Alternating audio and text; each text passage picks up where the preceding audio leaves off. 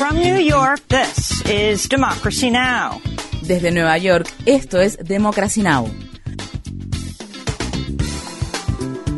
Democracy Now! es un noticiero internacional de radio y televisión que se transmite desde Estados Unidos a través de Internet en democracynow.org.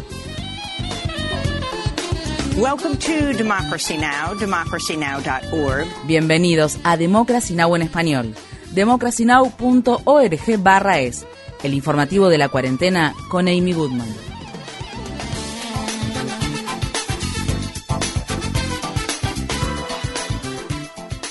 El presidente de Estados Unidos, Joe Biden, llegó este miércoles a Israel para una gira de cuatro días en Medio Oriente que incluye una escala en Arabia Saudí. El mandatario estadounidense arribó al aeropuerto Ben Gurion de Tel Aviv y fue recibido por el primer ministro interino de Israel, Yair Lapid. En la ceremonia de recepción que contó con el despliegue de una alfombra roja, Lapid le dio a Biden lo que el periódico The New York Times calificó como una bienvenida eufórica y lo llamó hermano Joseph. Antes de dejar el aeropuerto, Biden recorrió un sistema avanzado de defensa antimisiles financiado por Estados Unidos. El viernes, el presidente de Estados Unidos visitará los territorios ocupados de Cisjordania y se reunirá con el presidente palestino Mahmoud Abbas. En vísperas de la visita de Biden, un grupo de activistas colgó varias pancartas en la ciudad de Belén con la leyenda Señor presidente, esto es apartheid. Este jueves por la mañana, Biden se reunió con el primer ministro israelí Yair Lapid en la ciudad de Jerusalén, donde ambos mandatarios hablaron sobre el programa nuclear de Irán y la guerra en Ucrania. Se anticipa que Estados Unidos e Israel harán una declaración conjunta en la que reafirmarán la posibilidad de tomar acciones militares para detener el avance del programa nuclear de Irán. Biden ha prometido que no aceptará ningún acuerdo que restablezca el histórico tratado nuclear con Irán de 2015, del que Estados Unidos se retiró unilateralmente en 2018 si eso implica eliminar los cuerpos de la Guardia Revolucionaria Islámica de Irán de la lista de organizaciones terroristas internacionales. En una entrevista grabada con la televisión israelí que se transmitió este miércoles, la periodista Yonit Levy le preguntó a Biden sobre dicha promesa.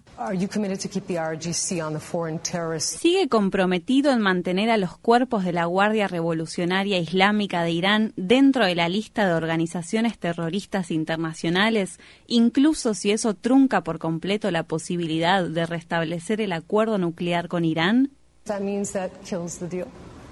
Sí.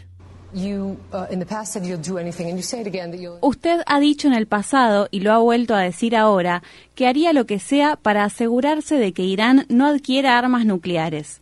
¿Eso significa también usar la fuerza militar contra Irán?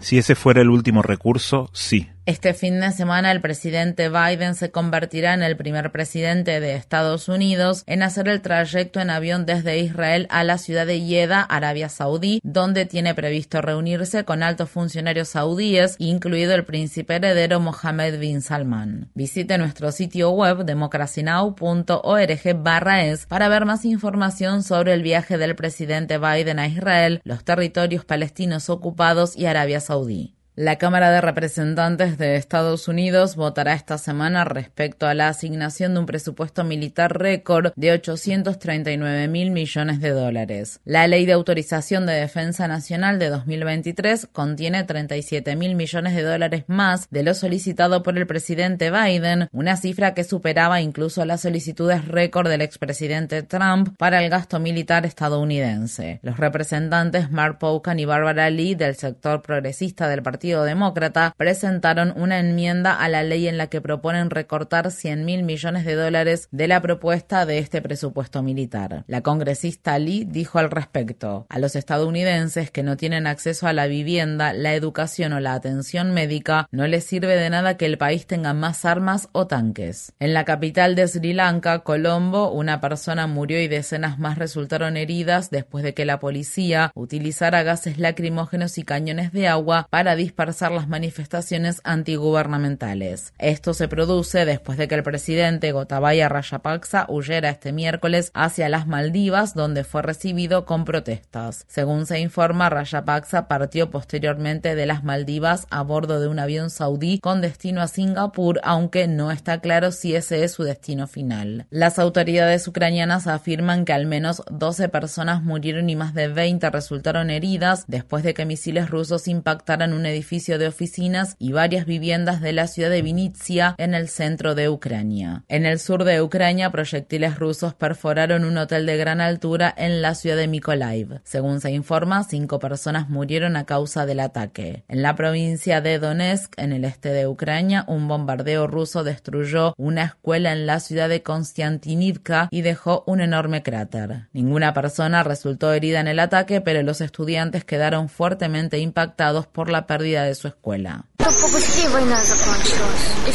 Ojalá que esta guerra termine pronto y que todo vuelva a ser como antes, cuando solíamos jugar juntos. Ahora nos bombardean. Es difícil creer lo que está pasando.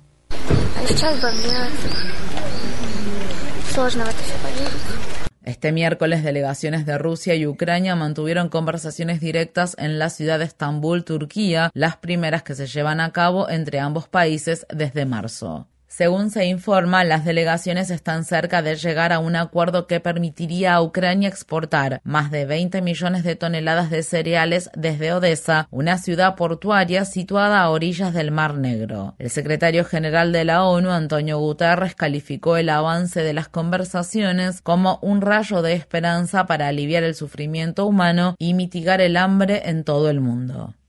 En Estados Unidos, los proveedores de servicios de aborto del estado de Carolina del Sur han presentado una demanda para bloquear la legislación conocida como la Ley de Protección del Latido del Feto, una ley estatal que prohíbe los abortos después de apenas seis semanas de embarazo, cuando muchas mujeres aún desconocen que están embarazadas. La impugnación se presenta menos de un mes después de que la Corte Suprema de Estados Unidos anulara el fallo del caso Roe contra Wade y pusiera fin al derecho constitucional al aborto en el país. En un comunicado, la Organización de Planificación Familiar Planet Parenthood calificó la ley como un ataque directo a la atención médica y los derechos humanos fundamentales y expresó, si no hay una intervención judicial, los habitantes de Carolina del Sur seguirán sufriendo tasas peligrosamente altas de mortalidad materna e infantil, en especial de mujeres y bebés de la comunidad negra. En Estados Unidos, la policía del estado de Ohio arrestó a un hombre acusado de violar y embarazar a una niña de 10 años. Gerson Fuentes, de 27 años, fue procesado este miércoles en la ciudad de Columbus y está detenido bajo una fianza de 2 millones de dólares. La fiscalía afirma que Fuentes confesó haber violado a la niña en al menos dos ocasiones. Un detective de la policía testificó que la niña de 10 años se sometió a un aborto farmacológico en la ciudad de Indianápolis, estado de Indiana, el 30 de junio. La familia de la niña se vio obligada obligada a viajar al estado vecino porque la ley de Ohio prohíbe los abortos a partir de las seis semanas de embarazo sin contemplar excepciones por motivos de violación o incesto. El caso tuvo repercusión internacional después de que el periódico de Indianapolis Star difundiera por primera vez la noticia el 1 de julio y el presidente Biden lo mencionó para ejemplificar la crueldad de la decisión emitida por la Corte Suprema al anular el fallo del caso Roe contra Wade. Muchos republicanos, incluido el gobernador de Ohio, Mike DeWine, pusieron en duda la veracidad de los hechos. El congresista de Ohio, Jim Jordan, publicó en Twitter, otra mentira más a quien le sorprende. Más tarde, Jordan eliminó el tweet sin ninguna explicación. Por su parte, durante una entrevista con el presentador Jesse Waters del canal Fox News, el fiscal general republicano de Ohio, Dave Yost, dijo el lunes que su oficina no había escuchado ni un susurro en ningún lado sobre el caso.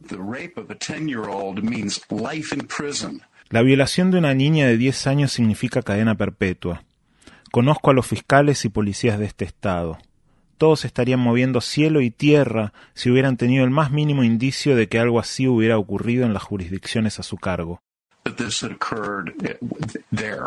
El miércoles, Yost se negó a disculparse en la televisión pública por cuestionar la veracidad de la historia de la niña. El Departamento de Justicia de Estados Unidos ha pedido al comité que investiga el asalto del 6 de enero de 2021 al Capitolio que entregue las pruebas que ha recopilado acerca de cómo Trump y sus aliados conspiraron para revocar los resultados de las elecciones presidenciales de 2020 mediante el envío a Washington de personas a favor de Trump que iban a suplantar a miembros legítimos del colegio electoral en los estados en los que había ganado Joe Biden. Mientras tanto, un número cada vez más creciente de legisladores demócratas han pedido al fiscal general de Estados Unidos, Merrick Garland, que presente cargos penales contra Trump en función de los hallazgos que ha hecho el comité. La presidenta del bloque progresista del Congreso, Pramila Jayapal, publicó en Twitter: Los hallazgos del comité indican que el Departamento de Justicia debe presentar cargos contra Donald Trump de manera urgente. Si el expresidente Trump no rinde cuenta de sus actos, las consecuencias para nuestra democracia serán enormes. Un hombre de 48 años fue arrestado en la ciudad estadounidense de Seattle bajo sospecha de un delito de odio después de que supuestamente amenazara con matar a la congresista Pramila Jayapal. La policía encontró al hombre en las proximidades de la casa de Jayapal el sábado por la noche con una pistola calibre 40 enfundada en su cintura. Según se informa, una persona vecina escuchó al hombre gritar regresa a la India, voy a matarte. Jayapal es la primera mujer india estadounidense en ocupar un escaño en la Cámara de Representantes de Estados Unidos. En la ciudad de Washington, D.C., los padres y madres de los escolares asesinados en Ubalde y las personas sobrevivientes del tiroteo masivo en Highland Park se congregaron este miércoles frente al Capitolio de Estados Unidos para exigir una prohibición federal de las armas de asalto. Estas fueron las palabras expresadas por Kimberly Rubio, cuya hija Lexi fue una de las víctimas del tiroteo masivo ocurrido el 24 de mayo en la escuela primaria Rob, en la que un joven de 18 años mató a 19 escolares de cuarto grado y dos maestras con un rifle de asalto. Hay una pregunta clave que deberían hacerse. ¿Qué hubiera pasado si el atacante nunca hubiera tenido acceso a un arma de asalto? Quiero que esa pregunta sea lo primero que se les pase por la cabeza por la mañana y el último pensamiento que tengan antes de irse a la cama cada noche, porque ya no estamos pidiendo un cambio, lo estamos exigiendo, estamos furiosos. Because we are no longer asking for change, we are demanding it and we are angry as hell.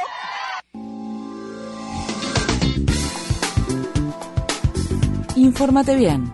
Visita nuestra página web democracynow.org/es. Síguenos por las redes sociales de Facebook, Twitter, YouTube y SoundCloud por Democracy Now! es.